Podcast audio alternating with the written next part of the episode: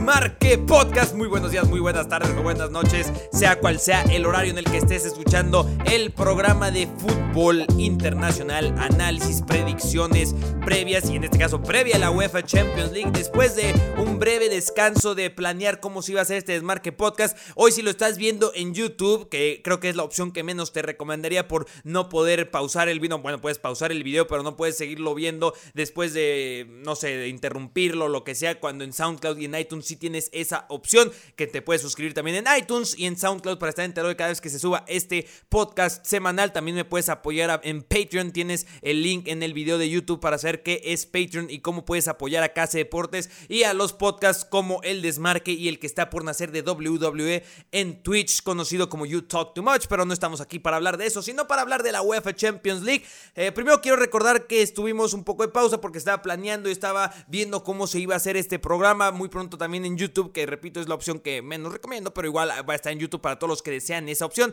Voy a tener algunos gráficos para que sea una experiencia al menos diferente, para que si no puedes pausarlo y seguirlo viendo después, bueno, sí puedes pausarlo y seguirlo viendo después, pero eh, no se guarda. Cosas como estas ya saben cómo funciona YouTube. Eh, vas a tener la experiencia de información, de tablas, todo eso así lo tendrías en YouTube, mientras que el puro audio está en SoundCloud y en iTunes. Espero muy pronto esté en Stitcher, que también es una plataforma que recomiendo bastante.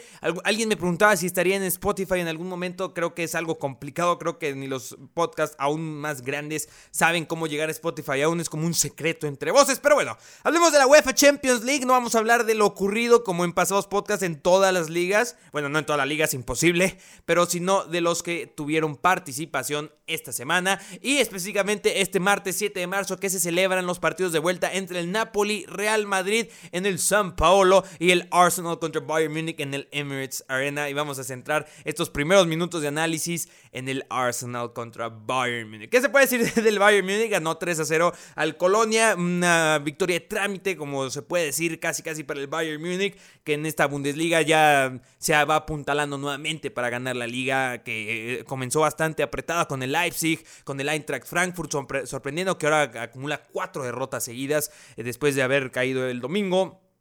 Y ahora el Bayern Múnich. Parece, parece que tiene vía libre el Bayern Múnich de goles de Javi Martínez, Bernat y Frank Riveri. O sea, ni siquiera estamos viendo a jugadores que son habituales en el 11 de Carleto Ancelotti, pero son jugadores de muy, muy alta calidad. Que Javi Martínez marcó su primer gol desde noviembre del 2015, cabe destacar eso.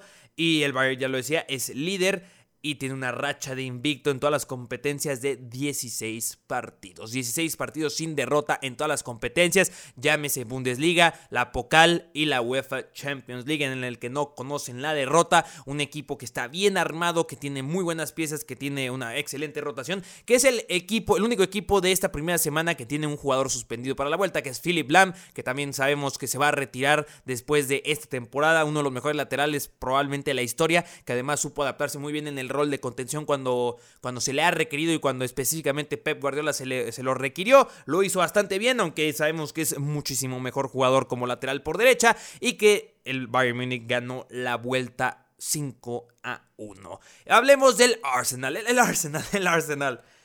Uh, vamos a centrar, eh, ¿por qué? ¿Qué se puede decir más del Bayern Munich? Es un equipo muy completo que tiene una ventaja de 4 goles.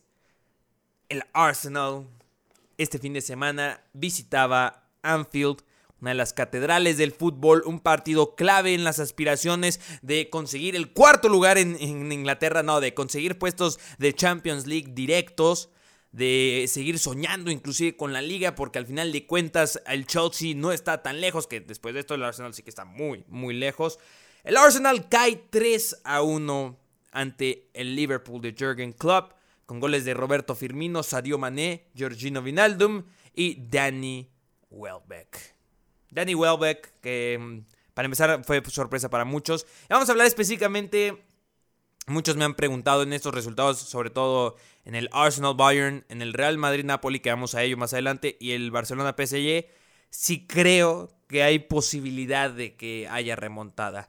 Yo siempre les he comentado en mis videos, les he comentado en redes sociales, que soy uno de los románticos del fútbol, que yo siempre creo que pueden suceder los milagros y un plus en la UEFA Champions League, el torneo de las noches mágicas por excelencia.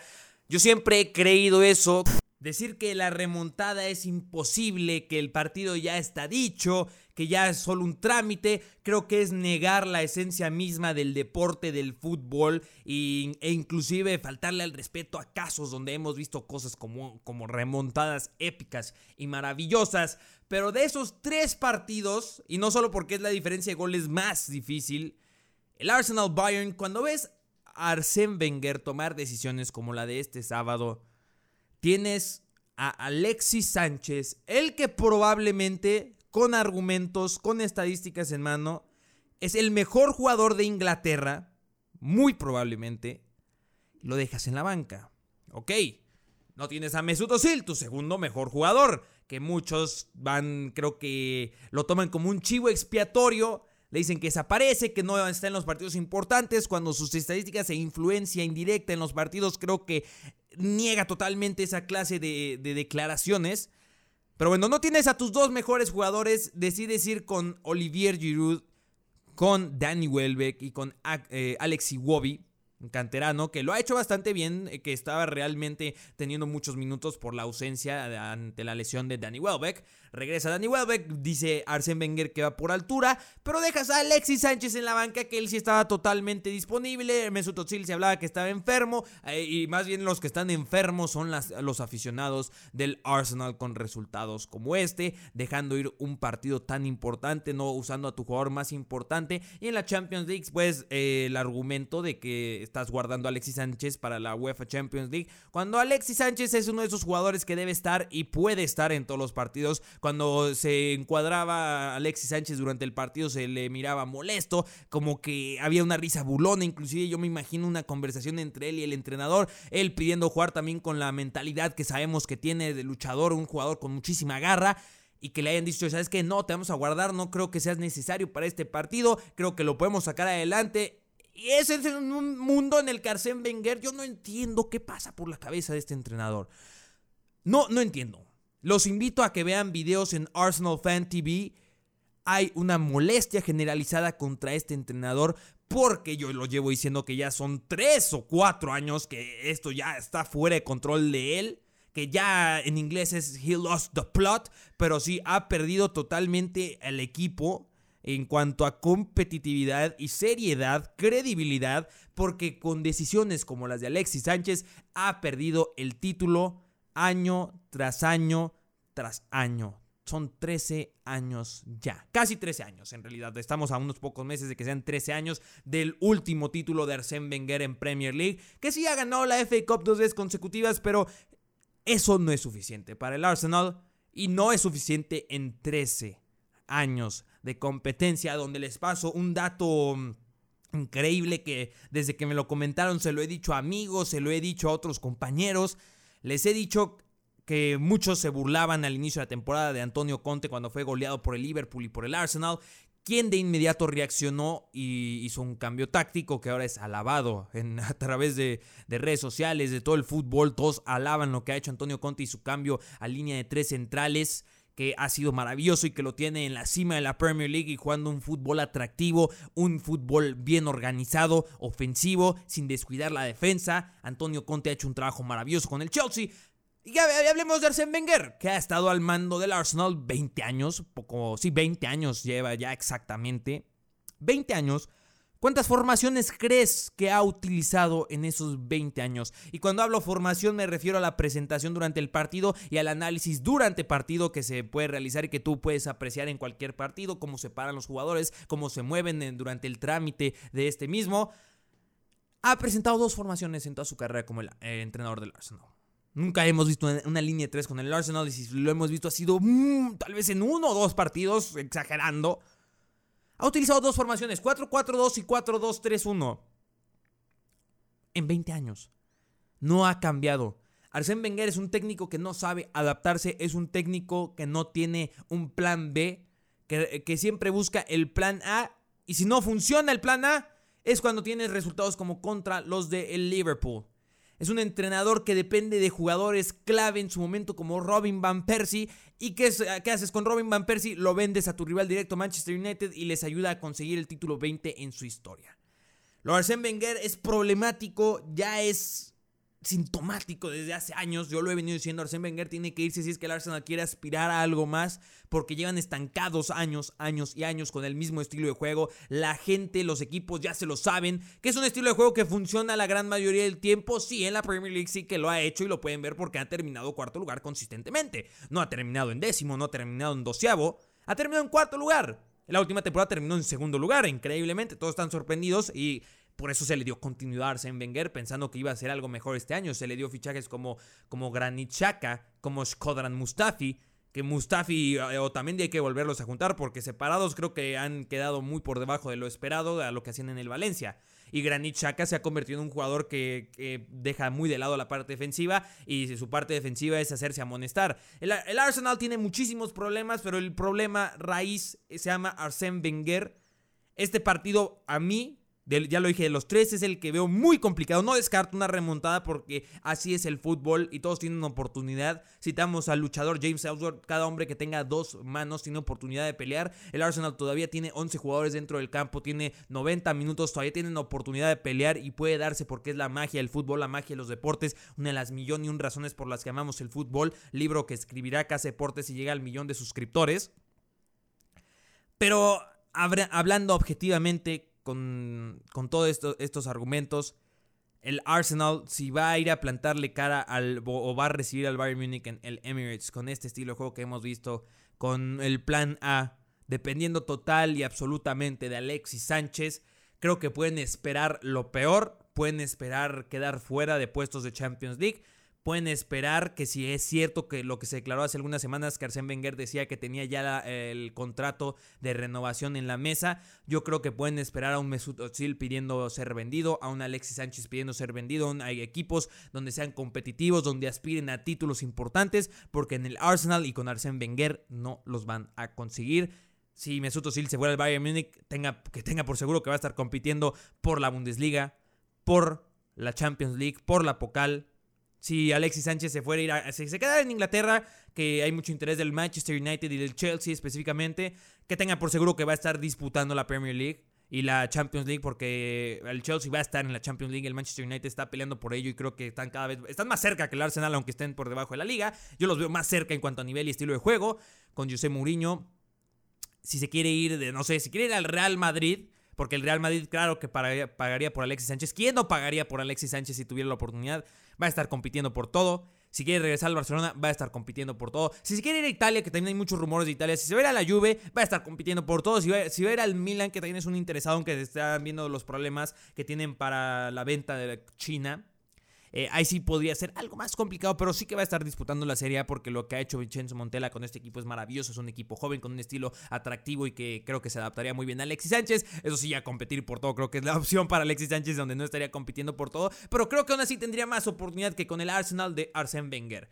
¿Qué es lo que tendría que suceder en el podcast donde íbamos a regresar, pero no pude? Eh, quería tener de invitado a Big Z youtuber de FIFA, aficionado al Atlético de Madrid, un aficionado objetivo. Quería charlar de la posibilidad de que Cholo Simeone saliera del equipo, porque para mí solo hay dos opciones, también ya se las comentaba en Twitter y ya la gacheta de los Sport, un día después de que yo hacía ese comentario, yo lo hacía sin nada de, de argumentos, sin nada de información, yo lo decía desde mi punto de vista y el conocimiento que tengo.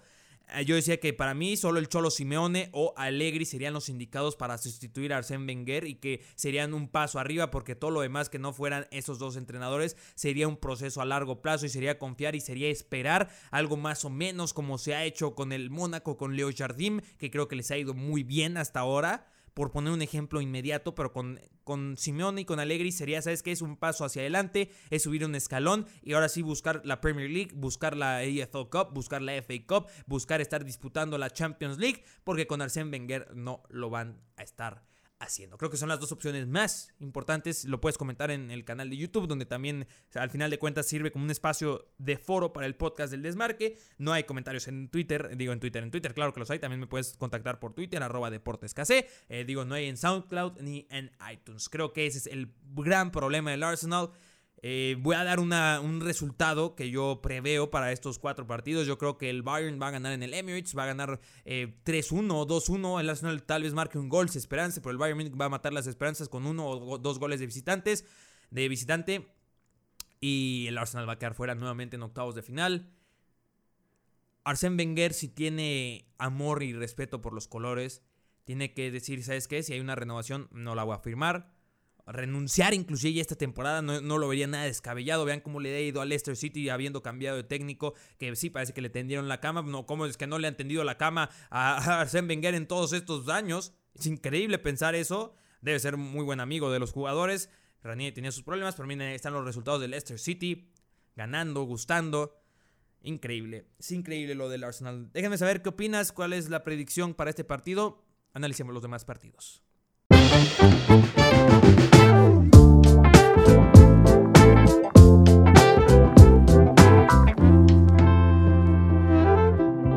Martes 7 de marzo también tenemos otro partido de un equipo que yo he estado siguiendo muchísimo y lo saben los que me siguen muy de cerca y mis comentarios en Twitter y algunos que he presentado también a lo largo de, los videos que hace deportes desde que firmaron a este entrenador. Ya desde hace tiempo al Napoli es un equipo que me interesa muchísimo, específicamente...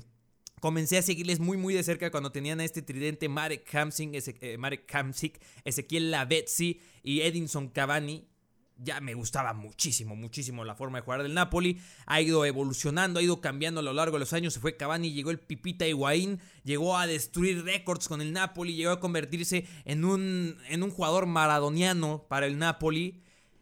Y después se va, llega Arkadiusz Milik, también se convierte en un excelente 9, se lesiona, pero Sarri evoluciona, es un equipo muy, muy atractivo catalogado por uno de los mejores eh, analistas del calcio italiano, que si no lo sigues, yo te recomiendo muchísimo que lo sigas, David Amoyal.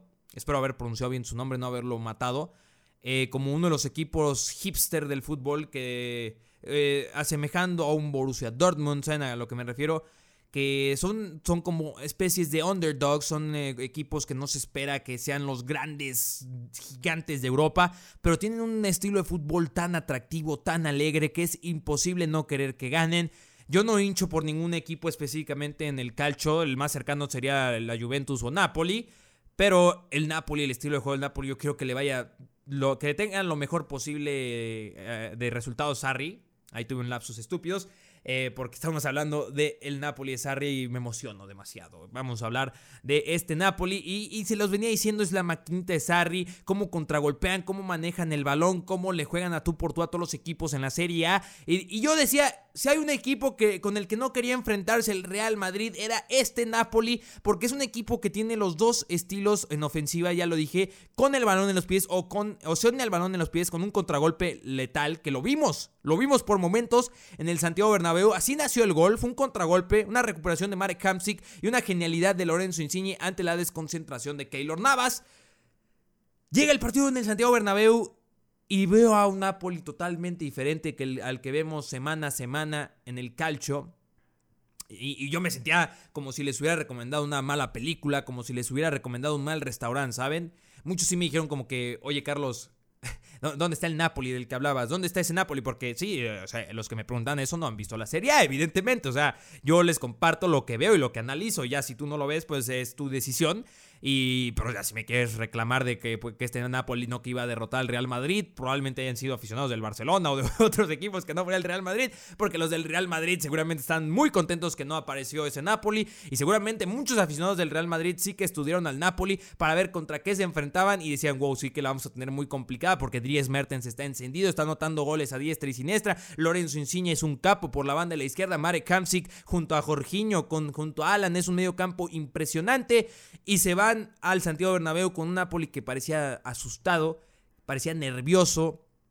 Con el gol creo que quitaron el pie del acelerador un poco, un poco lo quitaron totalmente, iban, iban con la marcha del automóvil a, 10 kilómetros por hora o a lo que sea que va en los automóviles cuando no, no pisas el acelerador. Y el Real Madrid, con sus estrellas, que, que, sigo diciendo que a este, estas alturas del partido, Zinedine Zidane no tiene un estilo de juego definido. Lo que Sarri sí tiene un estilo de juego y tiene alternativas, tiene planes, que es algo que no tiene Arsène Wenger y creo que es algo que no tiene Zinedine Zidane. Zinedine Zidane depende de la calidad de sus jugadores, de su medio campo, que, que bueno, qué problema, ¿no? Tener un medio campo en el que está Luka Modric, Tony Cross, Casemiro y que tienes en la banca a Mateo Kovacic, Chaisco, a Jaime Rodríguez. ¿Qué problema, no? ¿Quién necesita un plan cuando tienes esos nombres en la nómina? Em, no tiene un estilo de juego Zinedine Zidane. Depende de la de Cristiano Ronaldo, de de Karim Benzema, que ya he dicho que no me, no me termina de convencer, que tuvo un muy buen partido contra el Napoli, tuvo un muy, muy, muy buen partido contra el Napoli.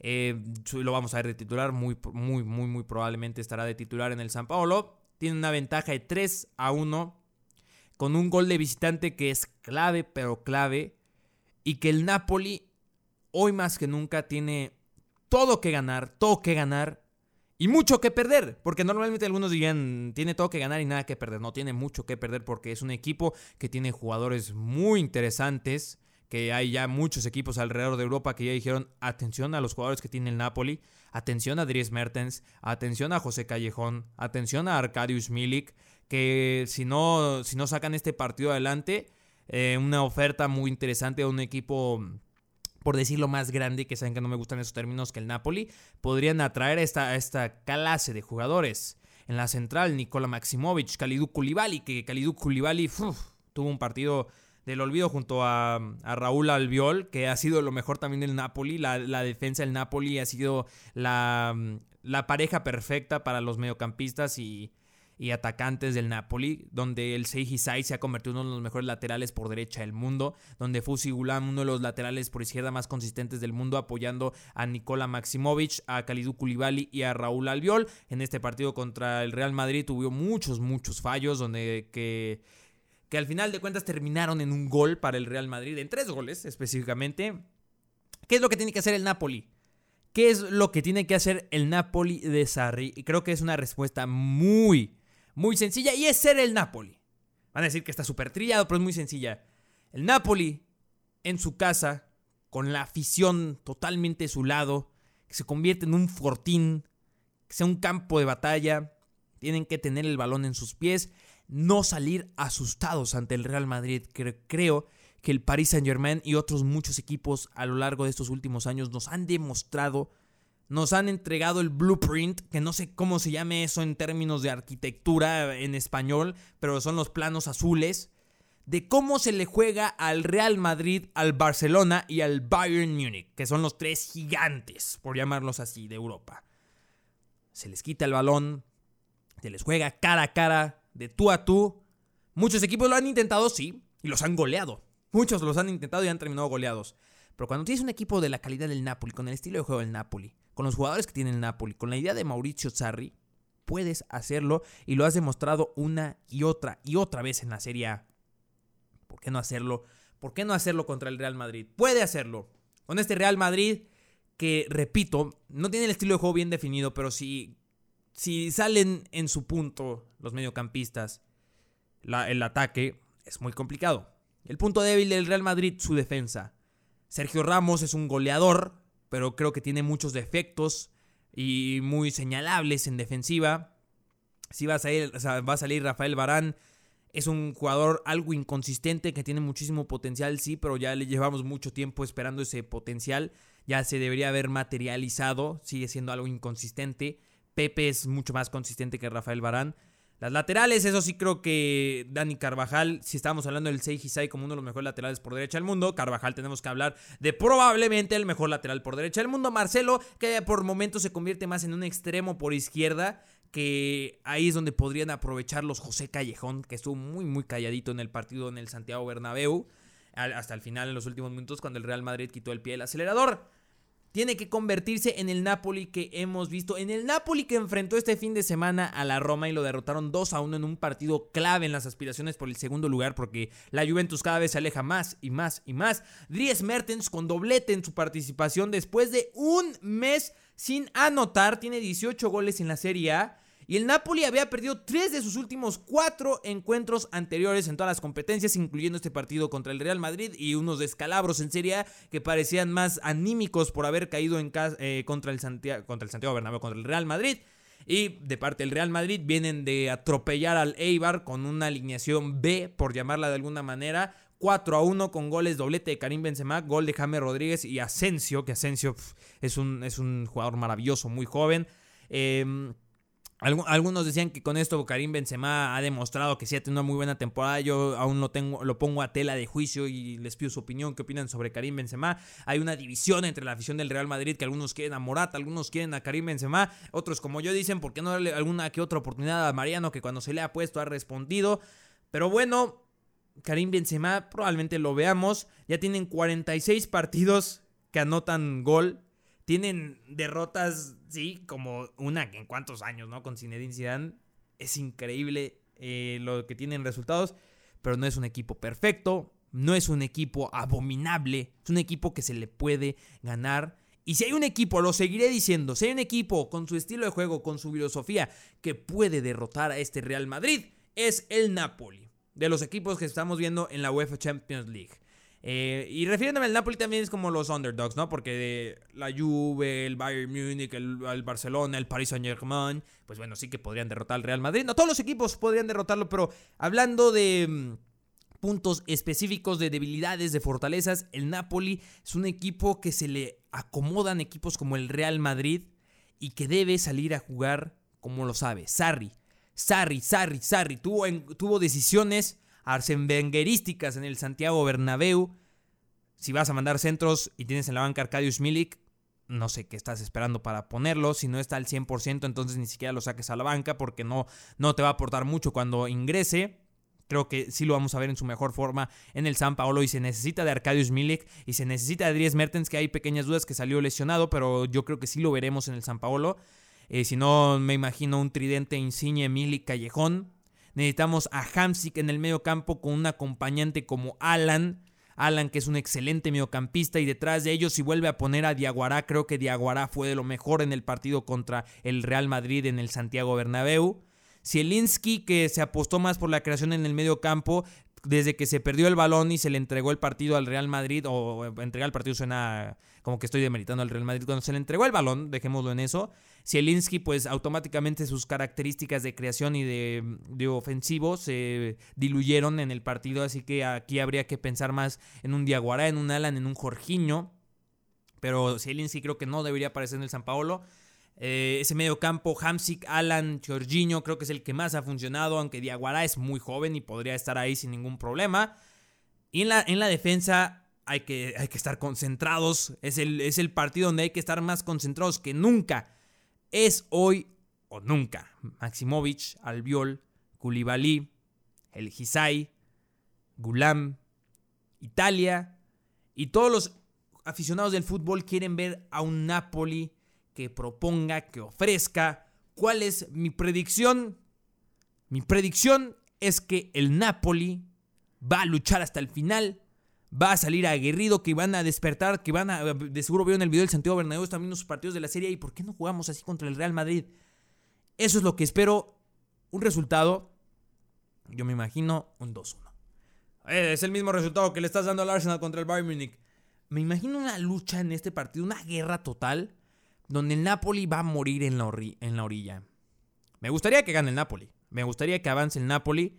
Y no porque odie el Real Madrid, no porque sea antimadridista, al contrario, el Real Madrid es uno de los equipos que más me gusta históricamente y que, y que en cuanto a triunfos e, e historia, no, no cabe duda que es, es el, el, más grande del fútbol. Uno de los más grandes. Que ya saben que también no me gusta decir como que este es el equipo más grande y este es el mejor jugador y este es... No. Eh, me gustaría que avance el Napoli por el simple hecho que el Real Madrid es el gigante, que está acostumbrado a ganarlo todo. A mí siempre me gustan las historias de underdogs, que el Napoli tiene un estilo de juego muy atractivo, los jugadores son jóvenes, el entrenador me gusta muchísimo. Y no me gustaría que un equipo repita la UEFA Champions League. Nunca me ha gustado eso. No quiero que esa tradición se acabe nunca. Me gustaría que siempre haya un campeón nuevo. Es una de las cosas por las que amo la UEFA Champions League y probablemente por la que tú también, a ti también te gusta como aficionado al Real Madrid, tal vez si, si, sientes lo mismo, es como, oh, quiero que gane el Real Madrid, pero al mismo tiempo quiero que pierda, que gane la liga, pero que pierda la Champions League, no hay problema. Va a ser un muy buen partido, es el partido que, que más veo, que más estoy esperando. Definitivamente es el partido que más espero. Espero que tú también, que no te lo pierdas por nada. Es el que voy a estar siguiendo el martes en Twitter, donde voy a estar haciendo mi análisis, donde estuve preparando esta clase de análisis en diciembre, enero, estudiando un poco más, estudiando sistemas tácticos, estudiando los jugadores, estudiando muchísimas cosas y formas de presentárselos en Twitter.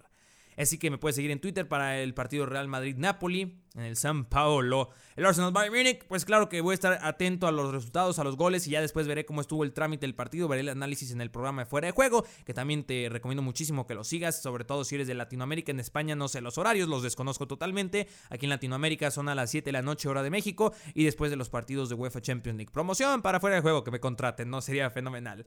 Vamos a los siguientes dos partidos del miércoles 8 de marzo.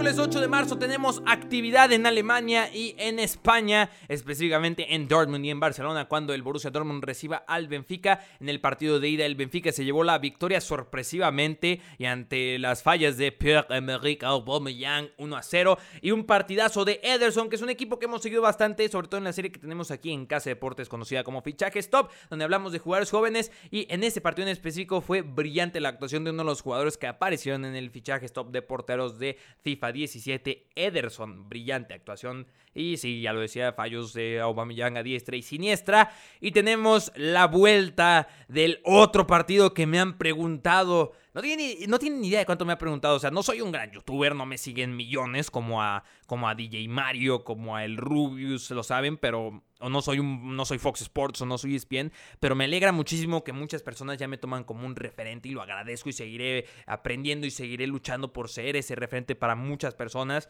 Em, y me preguntan, oye Carlos, a ver, hablemos de fútbol. ¿El Barcelona puede remontarlo? Ya explicaba que yo creo que sí, todos los equipos pueden. Decir que no es negar la esencia del fútbol. Decir el partido ya está ganado, ya, ya, ya, ya, ya pasó el ya pasó el Paris Saint Germain, ya pasó el Bayern Múnich. Yo no puedo hacer esa clase de comentarios. va contra mi naturaleza, ¿saben? Es como, oh, no puedo, me duele, me duele el corazón, me duele. Es como, no, no puedo, no puedo, no me puedes obligar a decirlo. No puedo, simplemente. Y si hay un equipo, si hay un equipo entre el Napoli, entre el Bayern, entre el Porto, que puede levantar un 4 a 0 en su casa contra el Paris Saint-Germain es el Barcelona. ¿Te guste o no? ¿Te guste o no? Es el Barcelona quien lo puede hacer. Hay, hay muchos comentarios, ¿saben? Estos comentarios que, parecen que, no vienen de aficionados de fútbol y que más bien que vienen de personas frustradas y que, que simplemente ven el fútbol para tener razones para odiar a las personas, para odiar su vida misma, que es lamentable con lo hermoso que es la vida. Que dicen, cuando, gana Barcelona es gracias a, Messi. Y cuando pierde el Barcelona es este también gracias a Messi porque desaparece, es un fantasma. Este fin de semana derrotaron al Celta 5 a 0 con doblete de Messi, con una actuación fenomenal de Neymar, con gol de Rakitic, de un Titi, que yo les decía desde que se fichó un Titi porque muchos no conocían a este central eh, del Olympique de Lyon en su momento. Inclusive mm, me preguntaba otro youtuber y e influencia en redes sociales, en Twitter, Wolo HD. Él me preguntaba porque él había visto que yo había hablado recientemente de Samuel Umtiti. Él me decía, oye Carlos, ¿cómo ves a este jugador? ¿Qué me puedes decir de él? Le explicaba las características, los puntos positivos, los puntos negativos de este central. Y le decía, eh, tal vez esos 30 millones de euros que se pagaron por él ahora son... asustan un poco, ¿no? Por un jugador que pocos conocen. Pero yo te aseguro que que no, no, no, después de cierto tiempo no va a importar, no va a importar ese precio. Que con muchos jugadores hay este efecto que dices, uff, una, una, cantidad exorbitante de dinero, de, de, euros gastados, pero aquí no se gastaron, aquí se invirtieron. Y sabes cuando hiciste un muy buen fichaje. El Barcelona tiene un estilo de juego, pues ya lo sabemos, colectivo.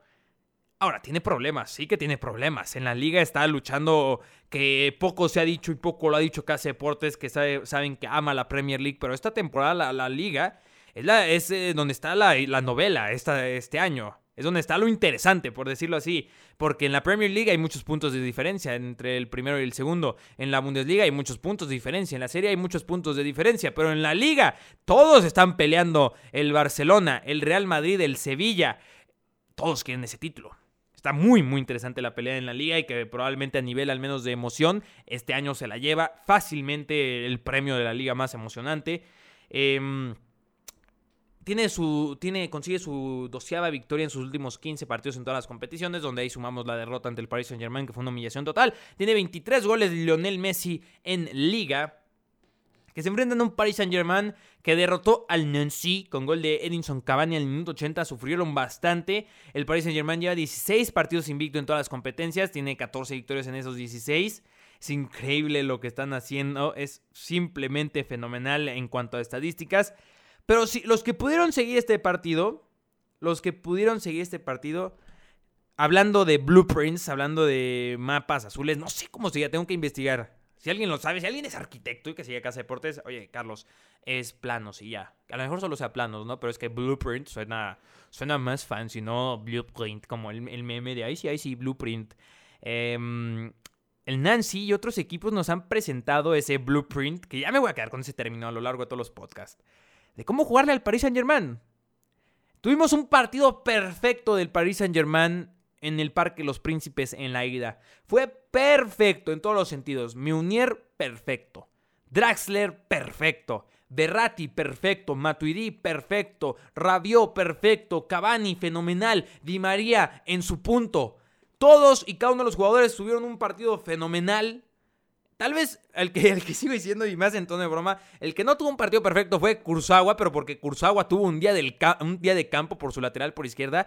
Ese partido fue donde estrené esta forma de análisis en, Twitter más específico, no tanto como seguimiento de minuto 45 gol del Barcelona, más como análisis puntual, objetivo. Em, con mucho más este, teoría de fondo, ya no, no tanto de con lo que he aprendido a los años, sino leyendo, estudiando, haciendo cursos.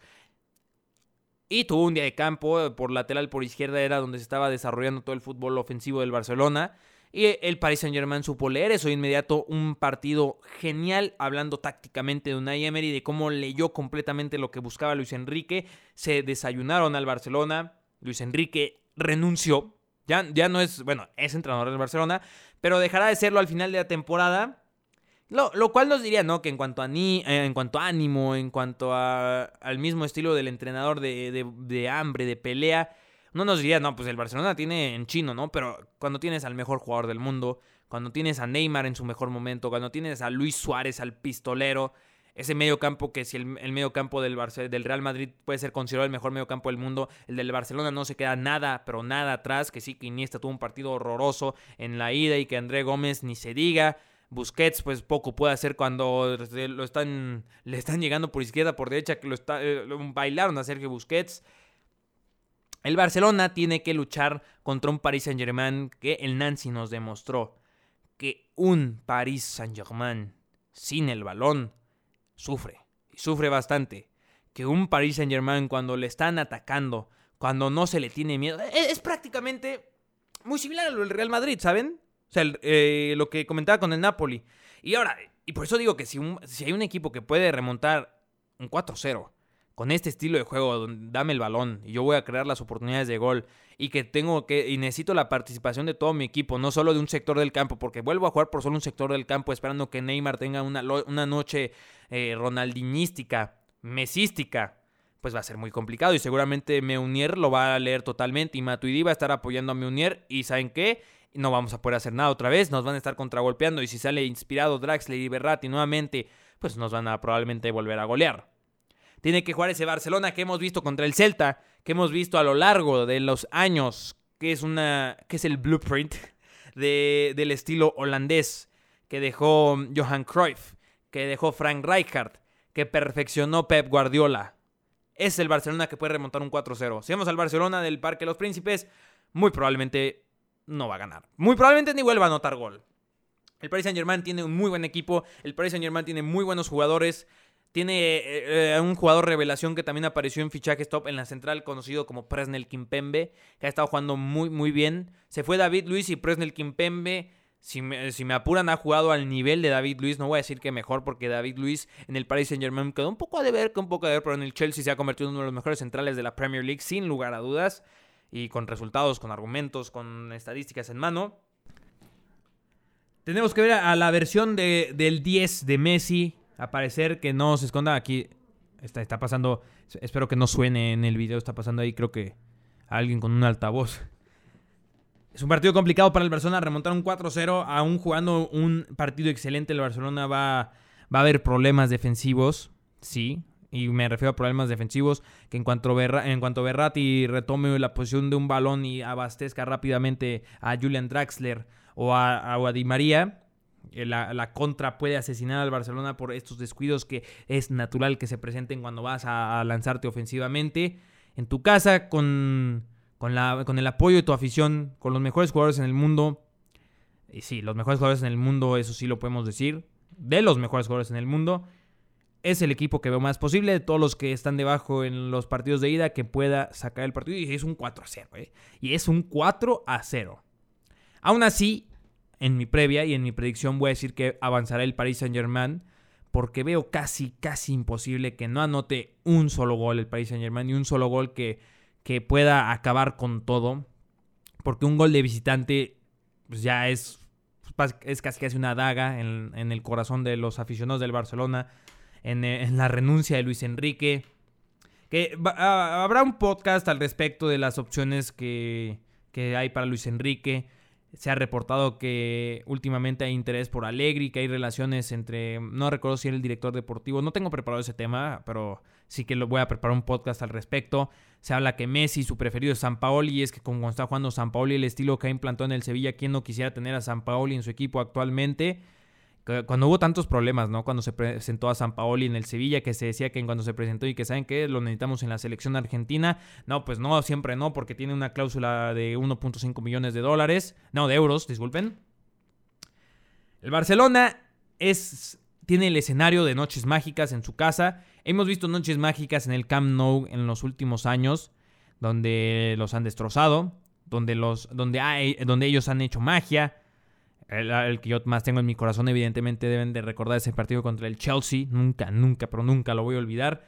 Nunca voy a olvidar esa, esa, escapada de Fernando Torres, que esperemos que esté bien, que ya se ha reportado que, está bien por ahora, pero los golpes en la cabeza siempre son temas muy frágiles. Y que Ramírez fue increíble, fue increíble. Entonces, mis predicciones a estos dos partidos, Borussia Dortmund contra Benfica. Al Borussia Dortmund lo veo avanzando con un, inclusive un 3-1, un 3-0. No, no me sorprendería que, que salga fino Pierre-Emerick Aubameyang. Es muy extraño verlo, en los, eh, verlo como en el partido de ida contra el Benfica, donde falla oportunidades tan claras, tan, tan importantes. Creo que esto no va a suceder así. El Borussia Dortmund viene de golear 6 a 2 al Bayer Leverkusen. 6 a 2 al Bayer Leverkusen.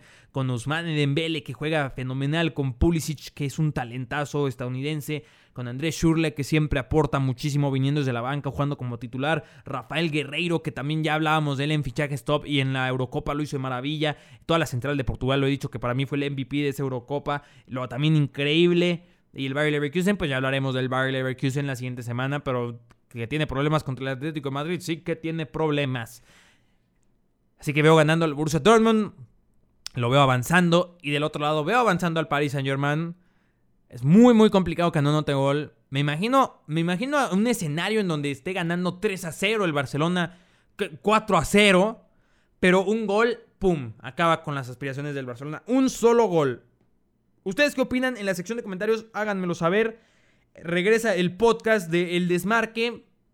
Va a haber oportunidad de que aparezcas como suscriptor. Va a haber un espacio al final de los videos en este, no porque es el regreso oficial y apenas estoy haciendo este anuncio. Si quieres tener tu espacio asegurado, puedes saber cómo, eh, entrando al link que tienes en la descripción del video de YouTube para Patreon, leer cómo puede ser parte del desmarque, cómo puede ser parte de Casa Deportes. Que esto se actualizará después de que se presente el podcast You Talk Too Much de WWE. Otros proyectos que vienen en mano. Saben que también va a haber noticias en el canal de Casa Deportes de WWE y de NBA. Muy probablemente también introduzca unas de fútbol además del desmarque. Estoy pensándolo, estoy analizándolo, me lo puedes hacer saber en la sección de comentarios y me puedes saber tu previa, qué opinas de mis comentarios, qué opinas de este análisis. En domingo, lo estoy haciendo en domingo antes de irme al concierto de Metallica, así que también puedes imaginar mi emoción y mi emoción por estos partidos de, ida, de, de ida, de vuelta, perdón con el Napoli Real Madrid, Arsenal Bayern Munich, Borussia Dortmund Benfica y Barcelona contra PSG. ¿Qué equipo crees que pueda dar la sorpresa de estos cuatro partidos? Y todo lo que quieras comentar es muy válido. Recomendaciones, sugerencias, todo en la descripción del video. El desmarque regresa, tendrá sus gráficos especiales en YouTube, lo encontrarán en SoundCloud. Creo que... Mm, tengo que borrar algunos episodios de SoundCloud porque no tengo cuenta premium, que con Patreon puedes ayudar a que esa cuenta premium se consiga y que no se tenga que borrar ningún episodio. En YouTube sí que van a quedar. En, iTunes no sé si al borrar, voy a borrar el primer episodio para poder subir este, no sé si al borrar el, primero se quite también de iTunes, esperemos que no, pero todo eso lo iremos descubriendo e iremos haciendo evolucionar esta propuesta de podcast, donde habrá invitados desde youtubers hasta periodistas. Eh, también tengo ahí el contacto de unas personas en inglés, donde probablemente los quiera invitar para analizar el calcio italiano y yo haga la traducción porque sé que muchos de ustedes no hablan inglés, donde también estarán ustedes con comentarios desde ponerlo en redes sociales, voy desde la lectura de comentarios. Tengo muchas, muchas propuestas en Patreon, tengo muchas propuestas para el canal, tengo muchas propuestas para el desmarque, para casa en vivo y espero que me sigas en todas y cada una de ellas. Espero que disfrutes tu, semana de UEFA Champions League, muy difícil no disfrutarla. Si hinchas por alguno de los equipos que juegan esta semana, eh, te deseo lo mejor, te deseo mucha suerte, aunque... Mm, no suelo desear eso mucha suerte, pero no sé qué más decirle a aficionados así.